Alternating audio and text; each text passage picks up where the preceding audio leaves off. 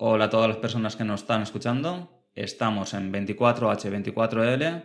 Mi nombre es José Picón y en esta hora vamos a hablar de diseño gráfico. Y como participante tenemos al señor Dioscorp. Hola Dioscorp, bienvenido. Muy buenas tardes, ¿qué tal, queridos amigos? Soy Dioscorp. eh, señor Dioscorp, cuéntanos quién eres y a qué te dedicas. Bueno, pues soy un friki de pro, la mejor manera de definirme, es decir, soy el típico nerd, el único en este caso no estoy delgado, tengo tirando un poquito de sobrepeso, con lo cual soy más pro todavía, porque tengo más carga dinámica, es decir, con lo cual no te pongas delante si voy corriendo o rodando.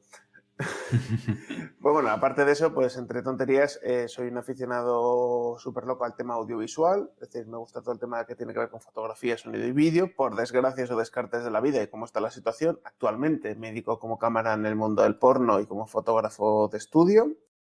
Y entre comillas, pues bueno, eh, llevo trasteando con Linux, creo que desde una versión 3 o 4 de Slackware, cuando aún tenía 15, 16 años, que me la pasó un compañero de mi hermano, que era universitario. Mi hermano es 4 o 5 años mayor que yo.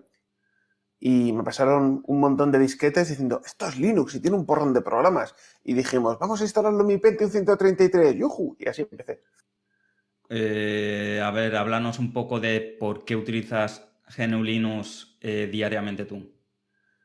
A ver, eso mmm, no voy a decir lo típico de por conspiranoia y más. Me gusta el sistema operativo, es decir, el poder elegir, el poder configurarlo a niveles básicos, ¿vale? Yo no soy programador, yo soy usuario, es decir, soy un hardcore user porque llevo mucho tiempo usándolo, pero si me dices, entra a la cosa, no, soy bastante patán, yo soy mucho de mirar guías paso a paso. Pero me gusta el hecho de que puedas solucionar problemas, que no te encuentres con ese muro que a veces no te deja o esa imposibilidad que te pone el sistema operativo. Y evidentemente soy un usuario que ha nacido y criado y se ha educado con Windows, es decir, esto hay que reconocerlo. Mi primer PC era un 286, bueno, anteriormente un Spectrum, y he trabajado con los temperaturas de Microsoft. ¿Cuál es el problema? Que siempre me ha parecido que me funcionan, sí, es popular, todo el mundo lo tiene, el abanico de programas es la leche, pero lo que es el sistema operativo, las funciones básicas que tiene que hacer el sistema operativo siempre han ido mal. Y a mí eso personalmente me ha cabreado. El trabajar con Linux al principio era pues porque yo soy un niño curioso y lo pruebo todo, y era pues en plan de, eh, esto funciona mejor no tienes los mismos programas, vale, pero tienes otros. Y así pues vas aprendiendo, vas practicando. Luego con el tiempo, cuando ya uno empieza a tener edad y sus propios recursos, sus propios ordenadores, sigue usando Linux porque dice, que para lo que yo lo quiero, en el 99% de los casos me funciona. Cierto es que no soy un Linuxero radical de que solo tengo Linux por dos razones. Primero, porque soy una persona que siempre le han gustado los videojuegos y siempre ha jugado, con lo cual hasta hace poco en Linux ser gamer era una utopía y yo tengo un porrón de contenido en Internet hablando de eso, de cómo era mi lucha en esa utopía que nadie abogaba por ella, diciendo, Linux, jugar, ¿qué es eso? Cuando había juegos pues como el Enemy Territory, los Quake, los Doom, juegos portados de motores viejos, pero claro, estamos hablando de juegos viejos, como un gamer va a jugar un juego de hace 5 o 6 años cuando tienes la última versión de Call of Duty. Pero había muchos juegos indies que solían tratar bien un poco al Linuxero mm, promedio. Y yo dentro de lo que cabe del desarrollo español, que siempre prometían, cuando un desarrollador español hace un Kickstarter o lanza un proyecto y dicen, le daremos soporte para Linux, hostia puta, yo me convierto en un brasas. Tengo a Fran, el de un Epic, que el tío me odia y me recuerda siempre porque me dices tú, la turra que me diste para sacar la versión de Linux. Digo yo, chato, lo prometiste, cumple tu puta promesa. Versión para Linux, dame una versión nativa. Y ahora mismo estoy haciendo lo mismo a los de Blasphemous, que de vez en cuando siempre les voy soltando una pullita y lo peor es que tengo a Baxa, que es amigo mío, que trabaja en el desarrollo, que está diciendo, es que tenemos parches más gordos que arreglar, que es que ten en cuenta que la consola, la Wii y todo esto. Digo yo, prometiste una versión para Linux en el Kickstarter y yo puse mi dinero. ¿Qué ahora mi puta versión para Linux? ¿Qué ahora mi versión para Linux ahora? Y bueno, pues simplemente en plan de, a ver, nunca he ido a acosar a ningún desarrollador, pero pronto. Con lo cual, pues, bueno, si quieres, enlaza con otra pregunta y seguimos. No, eh, lo que tú como fotógrafo y diseñador gráfico, eh, ¿qué diferencias hay entre un programa privativo y uno de software libre? A ver, diferencias en el programa.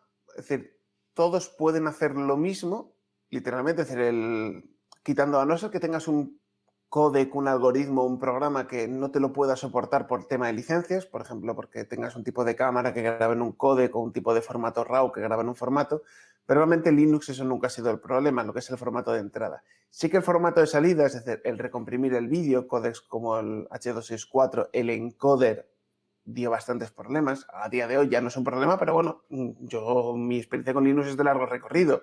Os cuento los, mis diretes del pasado. Tenedlo en cuenta que son pasado, ya la cosa no pinta tan mal. Pues digamos que hacen lo mismo. ¿Cuál es el problema? Que esto es una cosa que yo lo he vivido y siempre he intentado defender que está mal, pero es que me jode porque no puedo ser radical. Y digo, tengo que seguir usando Windows por muchos juegos, cada vez menos, con lo cual soy feliz. Tengo que seguir utilizando Windows porque eh, estoy tan enganchado a la puta herramienta Adobe Lightroom. Es decir, yo no utilizo Photoshop. Para lo poco que utilizo Photoshop puedo apañarme con GIMP. ¿Qué es lo que pasa? Photoshop me lo sé de memoria. GIMP, pues como lo utilizo muy ocasionalmente, pues mi conocimiento no es tan avanzado y me cuesta más. Pero bueno, dices tú, mira, por mis huevos tiro de un tutorial de YouTube y cómo hago un canal alfa de no sé qué. Lo encuentro, lo hago, hago el montaje y lo exporto. Yo he conseguido gente eh, que venía sin ningún conocimiento previo y yo les dije, no, no, porque yo también he sido profesor, he hecho actividades y yo les formaba. Entonces digo yo, mira, yo te voy a enseñar GIMP, no te voy a enseñar Photoshop. Entonces esa persona, su conocimiento de cero ha sido GIMP y se maneja mil veces mejor con GIMP que con cualquier otra herramienta. Y además son súper agradecidos porque dicen, mira, yo es que voy a cualquier empresa, voy a cualquier curro y me da igual lo que tengan. Me voy a la página web, me descargo el programa o me bajo una versión portable para el sistema operativo que sea, sea Mac, Windows, Linux y Echo. Porque es la ventaja que tiene el software de Linux, que el software de Linux no es exclusivamente de Linux, está en todos los sitios. Te puedes hacer una versión portable, te lo puedes llevar en un pendrive, te puedes hacer un live CD con el sistema operativo y ya ignoras toda la vida. Es decir, lo que es comodidad para el usuario son muchísimas en todos los ámbitos. ¿Cuál es el problema? Si tú empiezas a utilizar un programa Adobe Photoshop, por seguir con el ejemplo, y estás muy acostumbrado y sabes cómo hacer las cosas en Photoshop, te pones en el GIMP y es en plan de, es que esto no se hace de la misma manera, es que yo pincho aquí y no funciona, es que es muy, es que es muy raro. No, no, todos los programas son raros, de base. ¿Qué es lo que pasa? Te acostumbras a uno y es como ver a un primo tonto, pero le reconoces, sabes cómo tratarle, sabes cuándo se engancha y hace el tonto, pues dices tú, venga, dejamos ahí que con Linux posiblemente pasaría mucho menos, pero al menos ya sabes cómo dominarle. Cuando te presentan un programa que es distinto al tonto que estás acostumbrado a manejar, pues te rayas, porque dices tú, no puede ser tan... Ostras, esto me ha pasado una vez, que un tío me decía, no puede ser tan fácil con el, Inkscape hacer una cosa que no hacía con Illustrator. ¿Qué es lo que pasa? Yo a nivel de diseño, de, arte, de dibujo vectorial, que es mi especialidad, más que en sí Photoshop, eh, yo trabajaba con, con Freehand, que era un programa muy antiguo, de macromedia, un programa excelente. Yo ese programa me lo conocía, bueno, tener en cuenta que estuve trabajando cinco, es decir, tuve dos años de formación con ese programa, que me sacó un módulo de diseño y maquetación, y luego estuve cinco años trabajando con ese programa todos los días, ocho horas, con lo cual le pillé un dominio de la parra. Vino Adobe, la gran Adobe, compró la compañía para matar Flash y matar la competencia, y mató eh, Macromedia, eh, el, freehand. Dijo, no, no, yo tengo el Illustrator barra Illustrator y dijo, pues a tomar cojones. Yo en ese momento, pues como yo ya venía concienciado de Linux, dije, mira, si tengo que aprender un programa nuevo de dibujo vectorial, voy a aprender uno que sea de código abierto. Y ahí vamos a decir, estaba Inkscape en sus primeras betas, que ojito de lo que ha cambiado ese programa.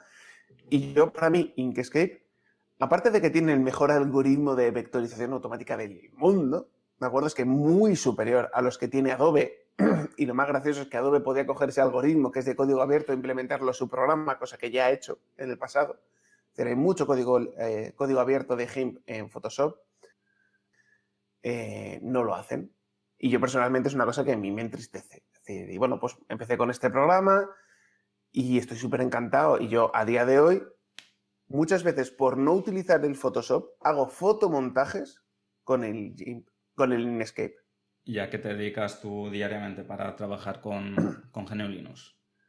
Pues normalmente pues tengo un, un, ordenador Intel que es el de la productora, está con Windows y con Linux por tema de trabajo y mi trabajo de, edición es, eh, trabajo con eh, DaVinci Resolve, que es un, digamos que para mí uno de los grandes problemas que ha tenido Linux, o el gran escollo que está ahora mismo, es el tema de eh, la edición de vídeo.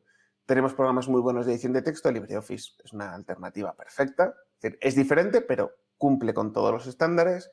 Tenemos eh, editores de fotografía GIMP, podría ser mejor, pero está muy bien, cumple todos los estándares, es decir, hay un mínimo. Pero en edición de vídeo, digamos que en el mundo Linux no había alternativas en condiciones. Había programas, pues como el, editor de vídeo, el Windows Movie Maker, por poner un ejemplo de que entiende un usuario ya un poco entrado en carnes. Es decir, sí, te permite cortar cachos de vídeo, te permite poner imágenes, pero poco más. Eh, cierto es que DaVinci Resolve es un programa de Blackmagic Design, que es una empresa, creo que era australiana, que se dedican al tema de equipo de grabación para cine y televisión. Son cámaras muy caras, muy potentes, que además luego la compañía tiene una política de sacar un producto rompedor a un precio irrisorio para reventar el mercado. Esto lo ha hecho Blackmagic con muchos productos, que está maravilloso. Pero que lo más gracioso es que los tíos apoyan un poco el software libre. Es decir, dentro de su empresa tiene que haber cuatro ingenieros que tienen que estar tan puto locos como yo y les dicen, no, no, no, si sacamos el, software, el programa tiene que funcionar en Linux. Y hace ya bastante tiempo tenían, Blackmagic tiene arrastra desde hace mucho el DaVinci Resolve, que es un programa de talonación o corrección de color, es decir, el equivalente al Lightroom, pero para cine. Y digamos que era un programa que solo servía para hacer una cosa, corrección de color. La compañía funcionaba en Windows, funcionaba en Linux, funcionaba en Mac. Cierto es que en Linux tiene para mí una cosa que no me gusta, que es el hecho de que funcione en Linux corporativos. Es decir, es para Red Hat. ¿De acuerdo? La compañía solo se preocupa en que funcione en Red Hat. Al menos está lo suficientemente bien programado para que se pueda adaptar a Debian de manera fácil. Hay un script muy sencillo porque al final el usuario medio utiliza Debian o derivados de Ubuntu casi todos. Eh, DaVinci Resolve eh, con el tiempo empezó a meter prestaciones y funciones mucho más, mucho más avanzadas que solo la edición de color. Empezó a meter línea de tiempo, con lo cual ya podías cortar un vídeo, fragmentos. Antes tú cogías, importabas un archivo, te venían todas las herramientas de color, corregías el color, pero corregías siempre el mismo archivo con el mismo tiempo. Luego era el montador el que cortaba cachitos, ponía el sonido y hacía una película. Pues ahora DaVinci Resolve te lo incluye todo. Tiene luego una ventaja que a mí personalmente, a ver, puede parecer esto promo pagada, no me pagan nada, pero sinceramente para mí es un programa que creo que puede marcar el antes y el después de Linux y me explico. Eh, con todo el tema este del coronavirus, la pandemia, los encierros, al final el audiovisual cada vez es más importante porque ya no puedes reunirte tanto en persona, ya entregar un papel, un documento no es tan importante, ya todo lo tienes que enseñar en vídeo. Entonces, que un usuario Linuxero eh, no pueda montar un vídeo con una calidad decente, con un montaje no muy básico. Es decir, pues pongamos que puedes hacer algo un poco más complejo. Una marca animada, un par de transiciones, corregir color, pasar una escena blanco y negro, es decir, algo un poco más avanzado.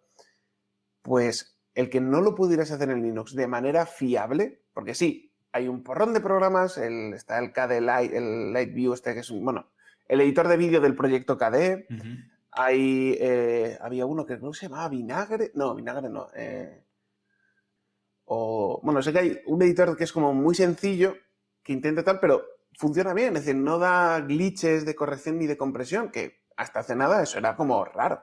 Es decir, ahora mismo justamente, es decir, sale DaVinci, es decir, estamos en la sequía más eterna durante años, generaciones, sale DaVinci Resolve ofreciendo una herramienta comercial. Hay que decir, esto es una cosa. DaVinci Resolve no es código abierto, es un software comercial. ¿Cuál es la gracia? Que tiene una licencia gratuita en el que te da el 90% de las disponibilidades del programa. Es decir, puedes usarlo como editor de vídeo, tienes editor de audio, tienes corrección, tienes After Effects. Cierto que algunos plugins te dice, oye, este plugin es de pago, pero son plugins, no es el programa, no es el editor, no te limita, no, con la versión gratuita solo puedes editar vídeos de máximo de 10 minutos. No, no, como si quieres editar un vídeo de 20 horas, no hay problema no hay limitación en códex. Es decir, es un programa que está muy bien. Sí, pero ahí vamos a lo que si es free no quiere decir que sea gratuito, es libre. No, no, es que, eh, no, no, es decir, a lo que me refiero es el hecho, es decir, en este caso no es un software de código abierto, es un software gratuito que tiene una versión de pago añadiendo una serie de extras, pero que para el 90% de los usuarios la versión gratuita yo tengo la de pago y la pago religiosa, eh, la pagué en su momento religiosamente porque es una única cuota de por vida, es decir, tú pagas 300 pavos y ya está, el software es tuyo. ¿De acuerdo? Es decir, sale una versión dentro de dos años o de lo que sea, se actualiza, va incluido. Es decir, es con una licencia de por vida, vitalicia. Y el hecho de poder utilizarlo en Linux a mí me da la tranquilidad de que el día de mañana, si Microsoft se sigue poniendo tonta, lo podré seguir utilizando años y años y años. Cosa que con Windows cada vez vemos que la compañía quiere más monopolizar y cerrar su servicio a... Si utilizas Windows tienes que comprar las aplicaciones a través de nuestra tienda, eh, los juegos a través de nuestra suscripción. Al final Linux lo bueno que tiene es que es una alternativa en el que el usuario de PC sigue siendo un usuario de PC, no es un usuario de una consola cara. Porque vamos a reconocerlo que un PC comparado al precio de una consola es más caro. ¿Puedes hacer más cosas? Sí, pero si cada vez Microsoft te toca más las narices, pues hay que tener alternativas. Y yo a día de hoy en mi trabajo puedo, en, el trabajo puedo utilizar eh, DaVinci Resolve en Linux sin problemas porque utilizo una tarjeta NVIDIA, tengo una 1080 y estoy con los drivers privativos. En mi casa tengo un procesador AMD, 100% AMD con tarjeta gráfica Radeon y no puedo utilizar DaVinci Resolve por el tema de los drivers, porque parece ser que es una putada del tema de OpenCL. El AMD, con el tema de los. Ha hecho un esfuerzo enorme para que sus drivers de código abierto sean competentes. Claro, son tan competentes que a día de hoy sus drivers privativos ya no los actualizan. Si tienes la última Ubuntu LTS, no hay driver privativo para AMD Radeon, porque dice, no, no, usa el de código abierto. ¿Cuál es el problema? El driver privativo tenía una licencia de OpenCL y DaVinci Resolve necesita esa licencia.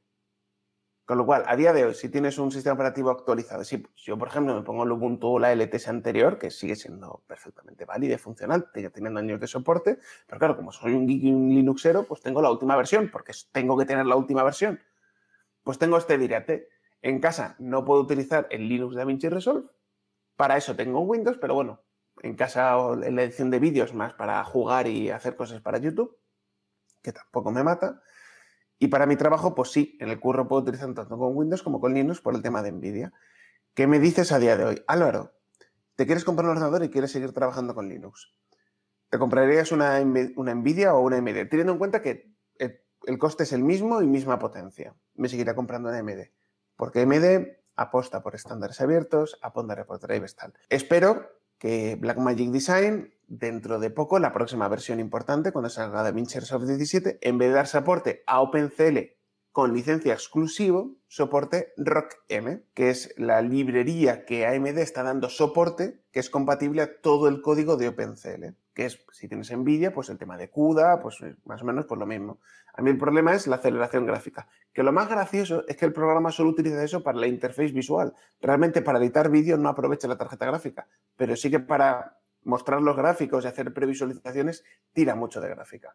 Aunque no tienes que tener una 1080, ¿eh? ni de lejos. Si tienes un buen procesador, por ejemplo, tienes un Ryzen 5 de 4 8 núcleos, te va a ir igual, tengas una 1080 que tengas una 1050, 1060, ya que la tarjeta gráfica es para cosas muy concretas. Tiene que tener OpenCL, Barracuda, pero para editar vídeo y tal, le da igual, porque tira de procesador y es muy eficiente tirando de procesador. Pero para un usuario normal que se quiere iniciar en el, en el diseño gráfico eh, ¿qué le recomendarías si ya tiene un, ordenador ya con AMD o con Intel? ¿Qué le recomendarías tú cómo puede empezar? O si se quiere comprar un ordenador, ¿qué ordenador se podría comprar para iniciarse? A ver, si vas a dedicarte al tema de diseño gráfico, porque claro, diseño gráfico es muchas cosas. Es decir, si es diseño gráfico vectorial, Inkscape es una alternativa excelente. Es decir, tiene, eh, por ejemplo, pongamos un ejemplo práctico, ¿no? Es decir, quiero montarme una pequeña tienda para hacer camisetas, ¿de acuerdo? Eh, tienes que utilizar Inkscape para hacer el gráfico, tiene la ventaja de que tienes un, tienes un algoritmo excelente para vectorizar automáticamente generando el menor número de nodos posibles, muy eficiente, y con eso pues puedes generar tu archivo PostScript, tu EPS, para que tu plotter te lo corte y te lo modifique. Si te quieres dedicar un poco al diseño, un poco más de cartelería de publicidad, vale, tienes GIMP. Eh, hay tres alternativas que al final no son aplicaciones para Linux porque son editores de foto web, ¿de acuerdo? Que evidentemente hay que tener en cuenta que las web apps es algo que ha estado siempre como, bueno, ya no necesitaremos aplicaciones porque todo lo haremos en el Chrome, todo lo haremos en el Firefox. Eso se ha quedado en un futuro un poco posible, es decir, de, que lleva mucho tiempo diciendo que será el nuevo futuro y, está lejos de, pero al menos hay algún que otro editor de fotos bastante decente.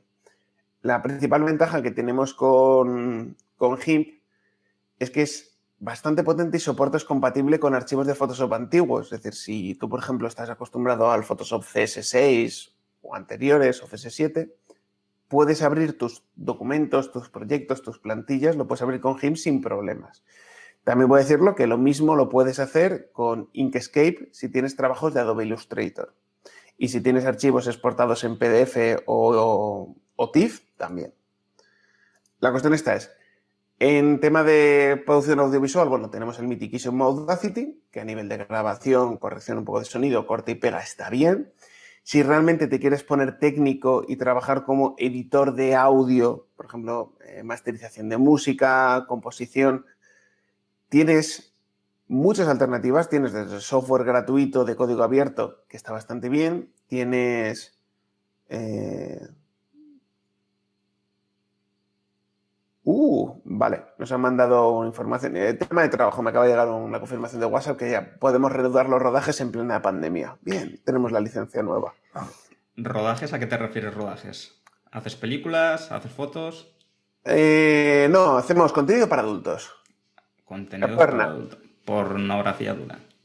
No, hombre, dura no. nosotros no somos legal porno. No, hacemos un tipo de porno, pero bastante lo complicado logístico y demás.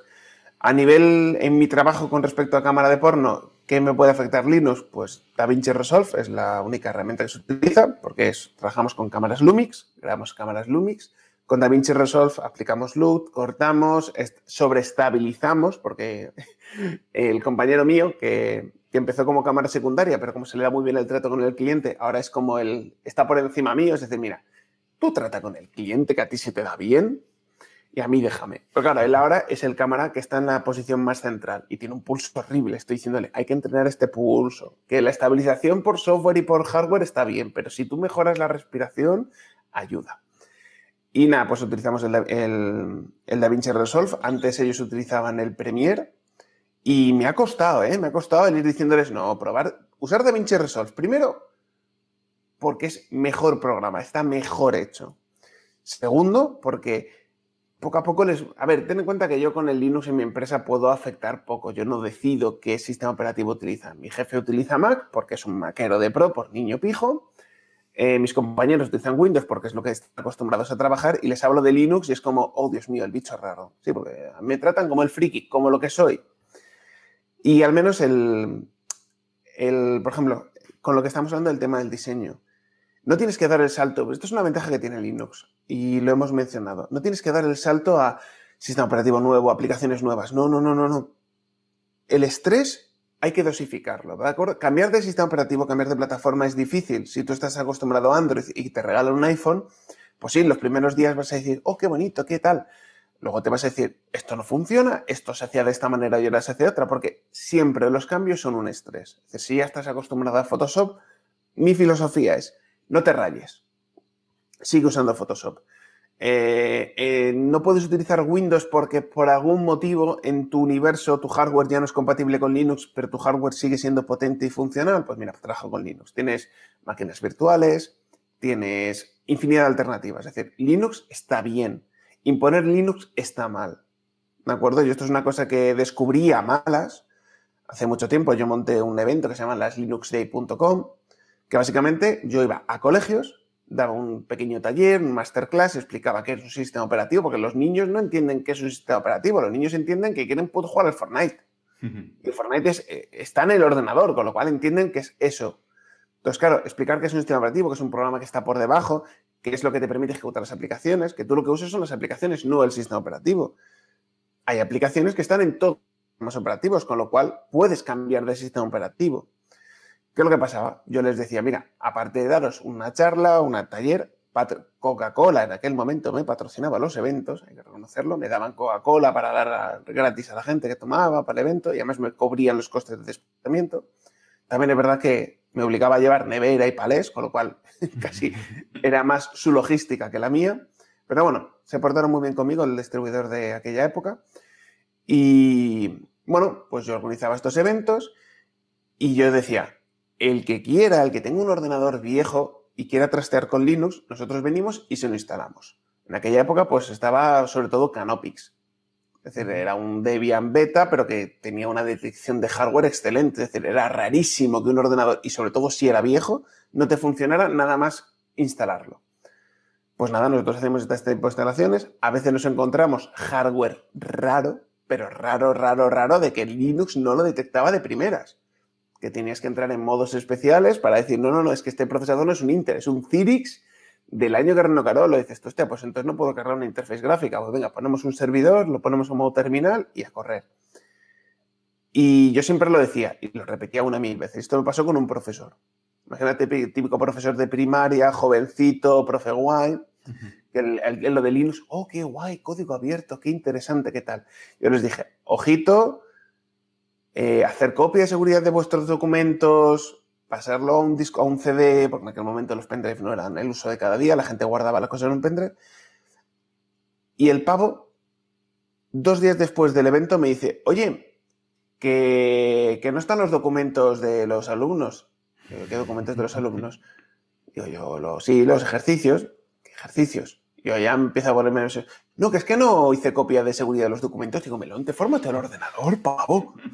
Que fue lo primero que dijimos, de que por favor, de, en plan de hacer copia de seguridad.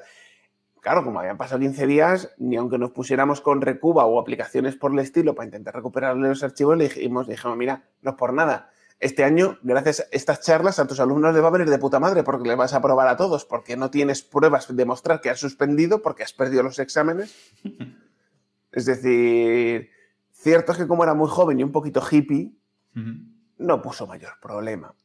Pero es lo que te digo, es decir, eh, yo antes era del típico Linuxero de, de cambio el sistema operativo y te pongo Linux. Ahora soy el típico Linuxero que si puedo lo hago, pero lo que prefiero es, mira, te pongo aplicaciones te, quito aplicaciones en Windows privativas por aplicaciones que, aunque puedan ser o no privativas o código abierto, funcionen bien en Linux.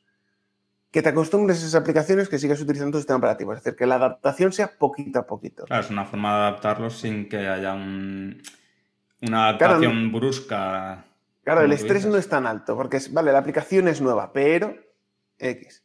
Vale, lo hemos hecho y ha funcionado muy bien. Y es, yo creo que es la mejor manera de empezar a meter a la gente a entender Linux. El hecho de, primero, sus aplicaciones que funcionan en Linux, que son de código abierto. Que las hay privativas que también funcionan en Linux y se pueden utilizar, por ejemplo, Steam es la base del 90% de los ordenadores y no es de código abierto. Y nadie, bueno, sí, algún flipado de radical de, no, código abierto, muerte, fascismo, información, NSA, que me espían 5G. Porque ves a gente en Linux la hayla. Es decir, yo lo digo, Linux, ¿por qué es un sistema operativo tan seguro? ¿Por qué este código abierto? Sí y no.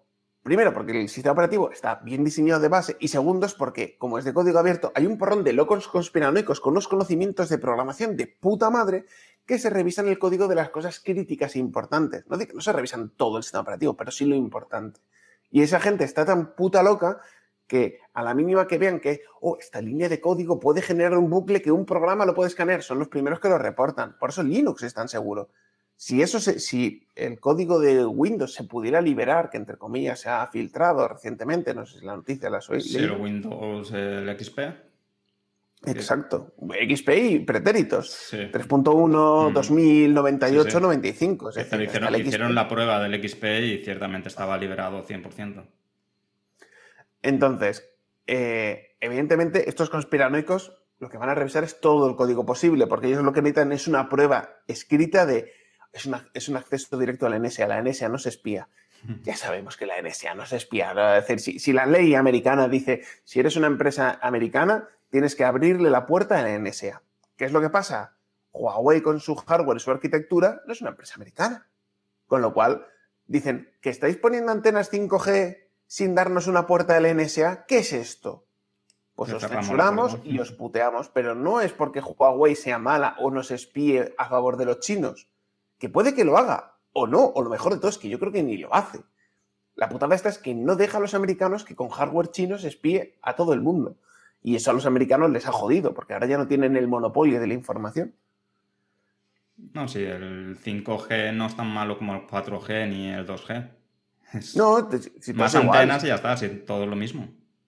Lo que pasa es que nos quieren vender eso, que el 5G es malo, es dañino, pero no es tan malo como una red Wi-Fi o como el 4G o 2G.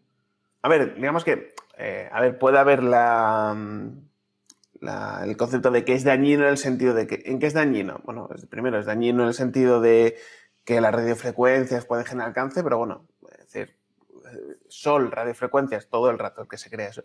Y luego el tema de que el 5G es perjudicial porque nos, roban los datos. Cierto es que el 5G, una de las cosas que quiere potenciar, y esto nos, podemos, nos estamos derivando un poco del tema este del diseño, es el hecho de que el 5G es el Internet of Things, es decir, el que tú tengas todos tus dispositivos, las luces de tu casa tengan su mini antena 5G dentro de cada bombilla y tú las puedes controlar domóticamente con el móvil con tal. Es la ventaja del 5G. Y una misma antena puede generar cientos de dispositivos, que en el 5G ya no es obligatorio una SIM para validarte con un hash, con una ID, con un certificado. Tú ya puedes validarte dentro de una red 5G si tienes un dispositivo con antena 5G. Entonces, claro, ahora estamos en los inicios del 5G. Esto es como que es algo muy típico español, ¿no? Cuando empieza la nueva tecnología, es decir, cuando el 5G se empieza a implantar, es cuando el 4G en España va bien. Igual pasó cuando empezaban a vender el 4G, era cuando el 3G iba muy bien de cobertura en todas partes. Bueno, yo vivo en un pueblo, normalmente, quitando cuando estoy trabajando en Madrid por el tema del rodaje, y dependo mucho de tener el problema de, de mi conexión de Internet. Es decir, de que yo no tengo ni fibra óptica, ni ADSL, ni nada. Yo tiro por conexión 4G y mi cobertura es bastante mala. A ver si con el 5G empiezan a espabilarse las compañías y me ponen una antena con un repetidor en condiciones cerca y al menos, aunque no tenga 5G en casa, el 4G me llega en condiciones, por Dios. Una de las dos que te que llegue, ¿no? Pues para tener mala conexión, tú haces bastantes trabajos desde, desde el pueblo, teniendo mala sí, el problema es que yo antes, con el, decir, hago mucho podcast. ¿Por qué? Porque son archivos pequeños. Un podcast de una hora te puede pesar 60, 70 megas. Pero es que un, ¿y cuánto? Y puedo tardar 5 minutos. Es decir, en subir 70 megas, mi conexión de internet se puede tardar 5 minutos. Si hago un vídeo de 2 minutos a 1080 con muy buena calidad para YouTube, pues me puede pesar un giga, giga y medio. ¿Qué es lo que pasa? Es ahí, en vez de tirar de la conexión de internet de mi casa, que tardaría la vida, me paso el archivo al móvil, me cojo la moto, me alejo un kilómetro de mi casa a una zona donde llega la cobertura 4G a tope y lo subo desde el móvil. Porque si lo tuviera que hacer desde la conexión de mi casa, podría tardar un día entero. Y ya si quisiera hacer, como lo que he hecho últimamente, que es un directo de cuatro horas en calidad 1080, hablando, es imposible. Entonces, claro, hago cosas, pero con limitación. Fibra óptica en los pueblos ya, cojones. Reivindicación. Claro, claro. Es decir, coño, que hay. Si, la cuestión esta es que la, fibra óptica en los pueblos es algo que va a llegar. Lo único es que, como vuelvo a repetir, en este país tiene que salir la comunicación mágica Gromenauer para que la fibra óptica se estandarice. Es decir, tiene que venir algo que desbanque la fibra óptica para que la fibra óptica ya llegue a todo el mundo. Eh, se quiere retirar la fibra óptica comparado a las líneas ADSL, te permite alargar mucho más la distancia entre las centrales y el cliente, no hay pérdida de señal y sobre todo una de las grandes ventajas es el hecho de que es más barata de implantar que el cableado de cobre. Sí, el cableado de cobre ya existe, pero es que estamos dentro de un puntito que retirar el cableado de cobre para meter fibra óptica salga rentable porque todo ese cobre que recuperas te cuesta menos que la implantación de la fibra óptica con las ayudas que hay europeas. Estamos en ese dime direte de que sí, teóricamente en España, en, no sé si en el año 2030, todos los municipios de España que tengan línea telefónica tendrán fibra óptica, porque quitarán las líneas telefónicas para poner fibra óptica. Y eso que en España no nos podemos quejar, que tenemos una de las mejores conexiones. Mm, sí me puedo quejar. Hay muchas cosas que quejarse. Por ejemplo, el tema de eh, yo estaba en Francia trabajando hace muchísimos años. Y en Francia eh, es algo que se lo han tomado en serio. Es decir, imagínate, hace 15 años en Francia tenías internet rural en cualquier pueblo, en una masía perdida en la mano de Dios, mínimo te llegaban 2 megas de ADSL. Y dices tú, a día de hoy, 2 megas, que es eso? Hostia puta. Hace 10 años, 2 eh, megabytes es lo que tenía todo el mundo. Es decir, estas líneas de ADSL 20 megabits, no sé qué tal, pues al final lo que tenías es eso, 2 megas. Y eso lo tenían los franceses en un pueblo perdido a la mano de Dios. En se aprobó una ley que, eh, digamos que era un derecho tener la posibilidad de poder contratar banda ancha. Y la banda ancha se consideraba a partir de estas líneas no de 2 megabytes, sino de 0,2 megabytes, es decir, 2 megabits de ancho de banda. Al final, ¿qué fue lo que pasó? Es que en España, aunque estaba esa ley, en muchos pueblos no había llegado a Internet. Es decir, yo, por ejemplo, el pueblo de mis padres, eh, de mi madre, no llega a Internet. Es decir, no hay ADSL de ninguna manera. Hay un pueblo muy grande al lado que lo tiene y le llega perfecto. Pero ese pueblo es un pueblo que tiene 70 habitantes y no lo tiene. Por suerte, hace unos 5 o 6 años, pues una antena de 4G en condiciones y al menos la gente pues tira con el móvil y utiliza el móvil para todo. Y dices tú, bueno, pero es que, por ejemplo, eh, es que nos estamos derivando muchísimo, pero bueno, ya esto, es lo que toca. Esto es lo que toca, en directo es lo que hay. Eh, la... Yo, por ejemplo, yo estuve, he estado viendo en Madrid hasta hace nada. Y Madrid es una ciudad pues, que tiene sus cosas buenas y sus cosas malas. ¿Cuál es para mí su, cosa mala? Está la gentrificación. Los alquileres han disparado, han subido, han subido, han subido y no han parado de subir. Y técnicamente, sobre todo con todo el tema este de la pandemia, joder, es que perfectamente podríamos em, eh, hacer el teletrabajo. Es decir, estamos en una sociedad en la que algunos empresarios se empiezan a dar cuenta de que realmente el currar en una oficina, sí, es muy bonito, puteas al empleado, pero le puteas porque le vas haciendo pullitas, no sé qué tal. No estás castigándole porque no haga su trabajo. Entonces, el teletrabajo lo que le permite a mucha gente es el hecho de poder hacer su trabajo de, a veces de maneras más eficientes, porque no pierde tanto tiempo en desplazarse. A saberla de gente que vive cerca de grandes ciudades que tiene que comerse casi dos horas de tráfico de ida y otras dos horas de vuelta para currar. La ventaja de poder levantarte, ducharte y ponerte delante de tu ordenador y trabajar y hacer tu mismo trabajo, cierto es que eh, igual este país es un poco pillo en el sentido en el que, bueno, el que se pone a leer el marca en el trabajo en casa, ¿qué va a hacer? Leer el marca en papel.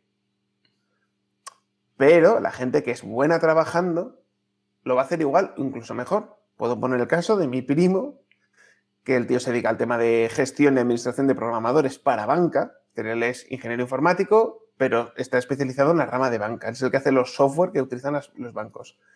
Pues lo más gracioso es que a él le asignaron el teletrabajo y él dijo, soy feliz, que no tengo que ver a mis compañeros del curro, ande que les den por culo. Y el tío ha estado haciendo su trabajo como Dios manda, pero se ha recorrido toda Europa en época de pandemia. Hasta por Alemania, por Bélgica, y el tío está trabajando y cumpliendo sus horas, pero ha estado de turisteo. Y como, a ver, el cargo que tiene es importante y ganando una pasta, pues es decir, que se lo podía permitir y estar incluso de hotel por ahí danzando y dice que ha sido el mejor casi año de su vida. que ahora lo ha dejado para ser profesor. Lo que pasa que dicen que mucha gente, aparte que trabajan mucho más desde casa, son más eh, rentables desde casa que desde el trabajo. Claro, es que tú imagínate, la pasta, primero, yo me acuerdo de hacer, esto también seguimos derivándonos del tema, yo, yo solamente voy diciendo que nos derivamos, pero yo no me corto, yo sigamos. Es decir, estos, hay un barranco, tira para adelante. Eh, yo me acuerdo de una época en la que muchas empresas dejaban las típicas oficinas que tienen los centros de ciudades para irse a los parques tecnológicos. Y hace como unos 15 años empezaban a decirse, no, se están reconvirtiendo un porrón de oficinas de bancos, de empresas, en viviendas. En estos loft neoyorquinos que se implantaron en Madrid y en Barcelona. Vale, ahora todos estos polígonos industriales, si cierran, es decir, si vacían las oficinas que no tienen ni que poner luz ni corriente ni nada, porque realmente el 90, quitando una buena infraestructura de servidores, unos buenos administradores, sistemas que lo tengan todo bien controladito y con programas, coño, es que te salen mucho más barato. Es que el hecho de, primero, no obligar a la gente a desplazarse, las primas de dietas, comida, los servicios de comedor, es un ahorro para la empresa. Es decir, te vuelves más eh, productivo. ¿De acuerdo? Esto que siempre dicen, no, es que la economía, la productividad. España siempre ha sido un país muy por debajo de su productividad. Siempre dicen, no, es que. Y somos de los que en el trabajo le metemos horas. Cierto es que el récord de la incompetencia a base de horas metidas son los japoneses. ¿de acuerdo? Es decir, la, que es una cosa que tú le explicas a la gente que los japoneses cuando que tú le explicas a tu tía. Y no, que es que los japoneses son muy malos trabajadores. ¿Qué dices? Pero si esa gente son súper eficientes. Si cuando hacen una huelga lo que hacen es trabajar más de la cuenta para joder a la empresa. Ya. Eso te lo han vendido y es mentira. Que, que, pasó, que pasar pasó, pero porque era un boicot de logística.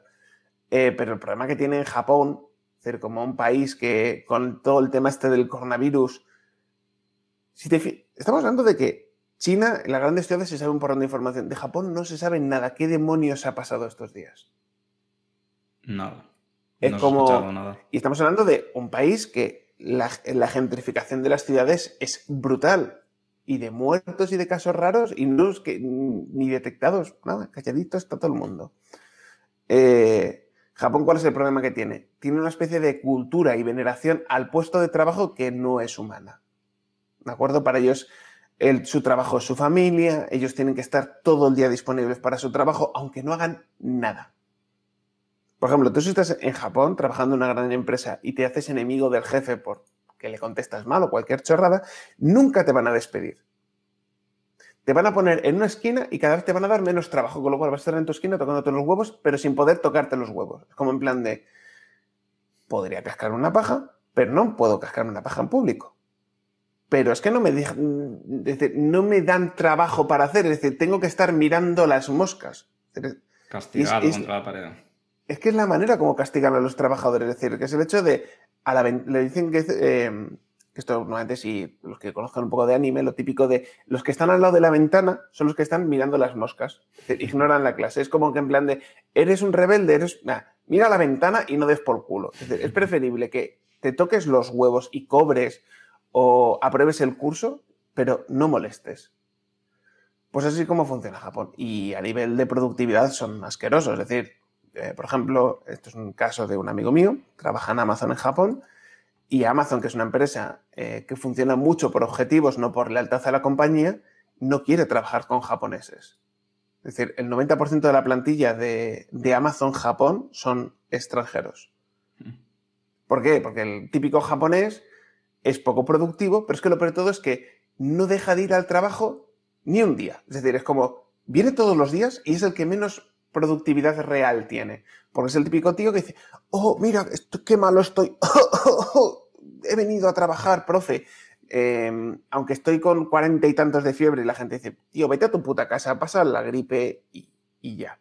Sí, es, es muy típica la imagen, ¿no? De ver un japonés durmiendo encima del escritorio, eh, Claro. apoyado. Porque ellos, horas, y luego aparte, pues la filosofía esta que tienen de, de hay que emborracharse con el jefe, hay que estar de parra con el jefe, mm, si el jefe quiere quedarse hasta las tantas de la mañana en un puticlub, nos tenemos que quedar los, los subalternos de ese jefe porque es lo que toca, y es como en plan de... Qué pena que eso ya en España no se hace, lo de ese de putas, joder con el jefe. Qué bueno era eh, la serie Mad Men, Dios mío, qué, época más bonita, qué pena de haber nacido. Oye, esa serie era muy buena, la verdad. Y bueno, a Sí. nivel de usuario Linuxero, yo solamente voy a decir una cosa. Usar Linux, jugar con Linux, probar Linux, a nivel de gamer, gracias a Steam, gracias a Proton, es que ya no hay pegas. Es decir, el hecho de... A ver, que no hay pegas. Es decir, no funciona al 100% de software que hay para Windows en Linux. Proton tiene una tabla de compatibilidad enorme. No sé si conoces el proyecto ProtonDB. No. Vale, pues mira, si encarrilamos el tema de usar Linux como un usuario hardcore. Eh, Proton, a ver, digamos que esta más, entre comillas, esto es culpa de Microsoft. ¿De acuerdo? Esto es como estas putaditas que va haciendo la compañía, que al final con el tiempo, ¡paf! Bofetón con toda la mano.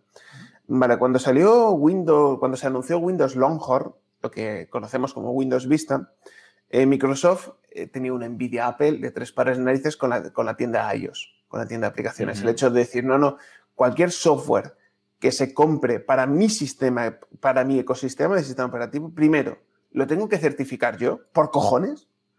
Y no solamente eso, sino que me llevo yo la comisión de la venta. Claro, es una cosa que Apple se lo puede permitir porque vende un ecosistema cerrado. El problema de PC es que no es un ecosistema cerrado, pero es una cosa que a Microsoft les fascina y es una obs- obsesión que siguen manteniendo a día de hoy. Vale, pues en aquel momento, ¿qué fue lo que hicieron? Pues dijeron, bueno, eh, con Windows Vista vamos a implementar la tienda de aplicaciones de Microsoft, que sigue viva a día de hoy.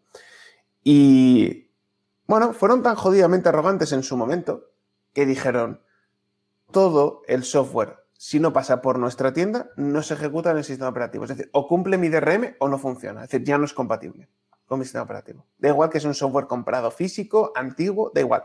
Es como añadimos una capa extra de, de DRM, de control de derechos de autor, y si no pasa por mi tienda, nanaina.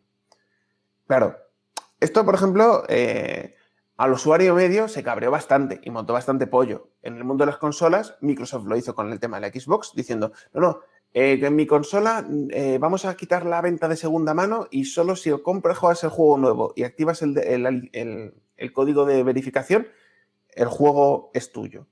Si te lo pasa un colega, no lo puedes jugar o al menos no puedes jugar el juego completo. Claro, evidentemente Sony dijo, espera, ¿qué? No, no, ¿cómo se comparte un juego? ¿Cómo se vende? Toma, te lo doy. Que hicieron un vídeo en un E3 súper ridículo de en plan de, hola, soy el ejecutivo de marketing de no sé qué, este es el directivo de no sé qué tal, te doy, te presto un juego y se lo da en caja.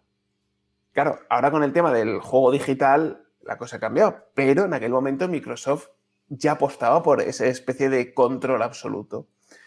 Claro, el usuario, pues sí, se puede quejar en redes sociales, pero poco puede hacer. Tiene que quejarse muy fuerte y muy al unísono, porque en la Xbox recularon, quitaron esa opción. Eh, lo más gracioso es que Valve dijo que qué. Es decir, que yo tengo la tienda que ha hecho que el PC no se haya ido a la puta mierda. Ten en cuenta que Gabe Newell es el defensor de jugar en un PC. Es un tío que trabajó para Microsoft y es un tío que estuvo en el desarrollo del port de Doom para Windows 95, porque en aquel momento los desarrolladores de videojuegos seguían trabajando con MS2, aunque ya es un operativo súper antiguo, pero porque era muy fácil de controlar el hardware. Windows ponía muchas restricciones, DirectX, intermediarios. Y el desarrollador en aquel momento no estaba ni mal acostumbrado, ni lo tenía como una dependencia, ni veía ninguna ventaja. Y Gabe Newell fue el que cambió que Windows, pues DirectX y todo esto funcionará bien. Pero claro, cuando de repente el tío dice, espera, espera, espera, que yo soy el que hace que el usuario de PC pueda jugar de manera fácil, que tenga acceso a un catálogo de videojuegos de la hostia, que tenga una compatibilidad de juegos que en el pasado ya no la tendría. Perdón. Por ejemplo, un problema que pasaba antes en PC es que salía un juego, era el juego nuevo, iban sacando parches de seguridad. Tú tenías tu CD físico de que te habías comprado juego, pero salían parches que arreglaban problemas o añadían cosas o arreglaban sobre todo problemas gordos. Estos famosos parches del día 1. Que antes ibas a páginas de megajuegos y te bajabas ese parche y luego te bajabas otro parche, que ese parche necesitabas instalarlo sobre el parche anterior. yo, por ejemplo, me acuerdo que para instalar The Witcher había que bajar el primero instalar el juego y luego instalar como cuatro parches de 3 gigas, que claro, dices 3 gigas, para eso te lo bajas en un please, ya en aquella época, no. y lo peor de todo es que si cinco años después te apetecía volver a jugar al The Witcher porque te había entrado el mono o porque había, es decir, estabas a la espera de comprarte el The Witcher 2 y dices tú, mira, para matar el mono de que no ha salido el The Witcher 2, me, me pongo a jugar al The Witcher 1. Y te pones a, buscar en páginas de estas de descargas de demos, trailers gratuitas y de repente te das cuenta que tienes el último parche, pero no tienes el primer parche. Y para instalar el, segundo y el tercer parche, tienes que instalar el primer parche. Steam arregló todo eso. Tú cuando te bajas el juego ya tienes todo instalado con todas las actualizaciones en bloque. Y eso es una cosa que la gente no se acuerda, pero yo me acuerdo lo que he sufrido. Y la de CDs que tenía con parches de juego. Es decir, mira, tengo todos los parches de los Cotor, tengo todos los parches de los Counter, tengo todos los parches de no sé qué. Joder, era, en aquel momento estar al día de parches era como ser un ingeniero de seguridad informática. Ostras, ¿cuál es el último virus de moda? Y venga, a instalar. Ostras, Counter Strike en la época del 1.6 lo que sufrimos, ¿eh? los que nos dedicamos a dar un poco de soporte informático a los colegas de es que el canter no me va. Pues lo mismo. Claro, ahora con la sincronización en la nube está todo muy fácil, pero que es que la informática antes era áspera, no difícil, áspera. Y Linux fue uno de los grandes hallazgos con el tema de los repositorios. De Linux, si Debian no hubiera sacado el concepto de los repositorios en el que tú instalas un programa y se te resuelven automáticamente las dependencias en la nube, joder, Linux sería infumable a día de hoy. Hay que reconocerlo, es decir, la vida como es. Internet ha traído muchas cosas malas para la sociedad. Somos cada vez más tontos, cada vez somos más vagos, cada vez somos peores personas, porque digamos que gente mala ha habido siempre. Pero ahora el problema es que la gente mala tiene un puto altavoz. Y luego hay gente que es tan tonto que dice, vamos a seguir las gilipollas del altavoz, porque tiene un altavoz. Y digo yo, tú eres tonto. Es decir, no sigas a la gente. Fíjate lo que hace y luego síguele si quieres. Bueno, pues en línea general estamos hablando del tema este de... ¿Qué se me dio la pinza? De diseño gráfico. Australia, estamos regulando. Sí, sí. Eh, no, vamos a pasarnos. Eh, me gustaría que hablaras, eh, de Oscorp, de, de cámaras de fotografía también. Eh, para el tema de diseño gráfico y tal, eh, ¿qué recomiendas tú? Y si también utilizas una tableta para el tema de con lápiz y tal, para Linux. Eh, a ver, yo he tenido tabletas. Tengo, por ejemplo, tengo experiencia con Wacom, que es como la gran marca que por suerte hace unos seis años metieron soporte nativo en el kernel de Linux, con lo cual cualquier sistema operativo medianamente actual es compatible con casi el 99% de las Wacom. Cierto es que con las Cintiq no, que son las Cintiq en la que es ordenador completo y demás, no puedes instalarle Linux bien a esos ordenadores. Digamos que es una tablet grande, pero que es un PC. Eh, pero quitando esos casos, lo que son tabletas de dibujo sin pantalla, puedes utilizarlas sin problemas. Eh, tienes una alternativa, porque, a ver, vamos a decirlo, Wacom es caro, ¿de acuerdo? Es una marca cara.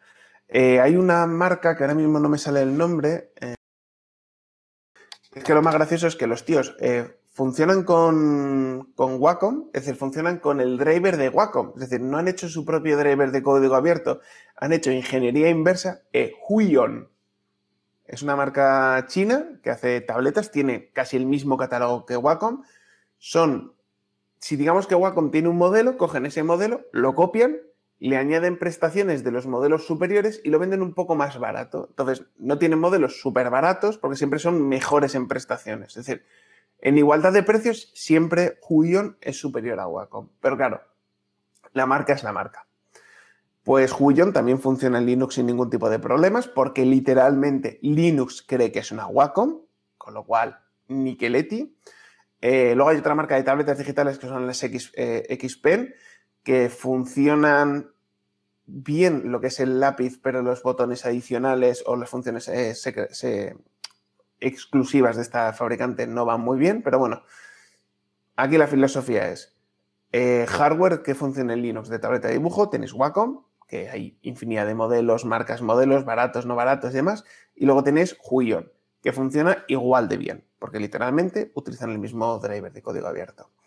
Con respecto a mm, cámaras, creo que a día de hoy no hay ninguna cámara que ningún software de edición de fotos en Linux no te dé problemas, es decir, que digamos que los RAWs los abre cualquier programa, con lo cual puede ser Canon, Nikon, lo que quieras.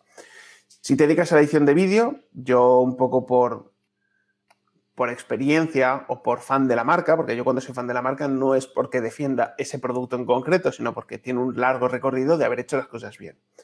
Eh, Lumix para mí me parecen las mejores cámaras que hay a día de hoy. Cierto es que hay que tener en cuenta que estamos hablando de las últimas Lumix. Si me sacas un modelo antiguo, pues sí, en su día estaría bien, pero a día de hoy están un poco desactualizadas.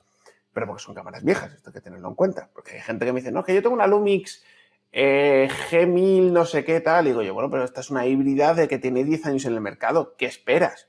Ah, bueno, es que como las defiendes, digo yo, sí, claro, yo lo defiendo el modelo nuevo comparado al modelo nuevo de otras marcas. Es decir, si me vienes con un modelo viejo, pues ajo y agua. En su día lo compraste y disfrútalo, que algo está. Por ejemplo, eh, si hablamos un poco más eh, centrado en tipos de cámaras, podemos definir que tenemos tres grandes segmentos. las cámaras full frame, las cámaras APS-C, que son como la gama intermedia, y las micro 4 tercios, que está Lumix y Olympus como las defensoras del estándar. Para mí me gusta más eh, si eres un poco creativo, haces un poco de fotografía, fotografía y vídeo, digamos que tienes el problema este de, a ver, ¿cómo lo puedo decir? Leche, que no me sale la palabra. Eh, las Lumix son muy polivalentes, es decir, tienen funciones de fotografía, tienen funciones de vídeo, que están muy bien. En el caso de que quieras eh, trabajar con micro 4 tercios y solo quieras fotografía, Olympus en prestaciones de fotos son muy parecidas. Cierto es que, por ejemplo, para street photography, un poco de fotografía artística, pues tiene una cosa que está un poquito mejor que las Lumix a igualdad de precio y prestaciones. Su grabación de vídeo no es mala, es decir, sigue siendo mejor que muchas otras cámaras. En formato APS-C, Nikon está un poco muerta, porque hace muchísimo que no saco una cámara decente y esto, siendo nikonista me entristece que la compañía haya abandonado el sector. Eh, en cámaras full frame, si te dedicas al diseño gráfico, pues tienes las Nikon D850, que son cámaras de la parra, ¿de acuerdo? Porque son cámaras con una calidad de imagen buenísima, una resolución loquísima, no sé si van a dar por los 56 megapíxeles, que si te dedicas a edición de fotomontajes, para hacer cartelería, a más resolución, más ayuda tienes.